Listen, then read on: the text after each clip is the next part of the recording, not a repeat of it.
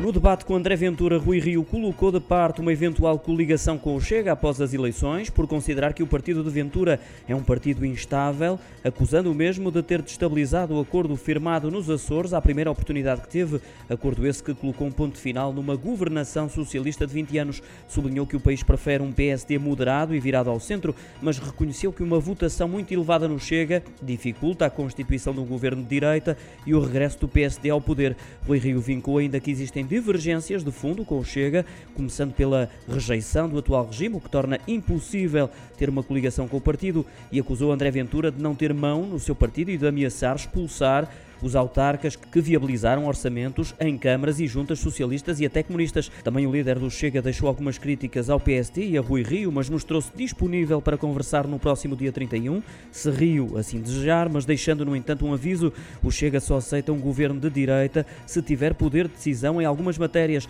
referindo-se às reformas que o partido propõe na justiça e na subsidiodependência, o que implica a integração de elementos do Chega no executivo. Repetiu ainda várias vezes algumas bandeiras do partido, como como a castração química de pedófilos ou regresso da pena de morte, vincando que estas são matérias das quais não abdicará numa negociação parlamentar.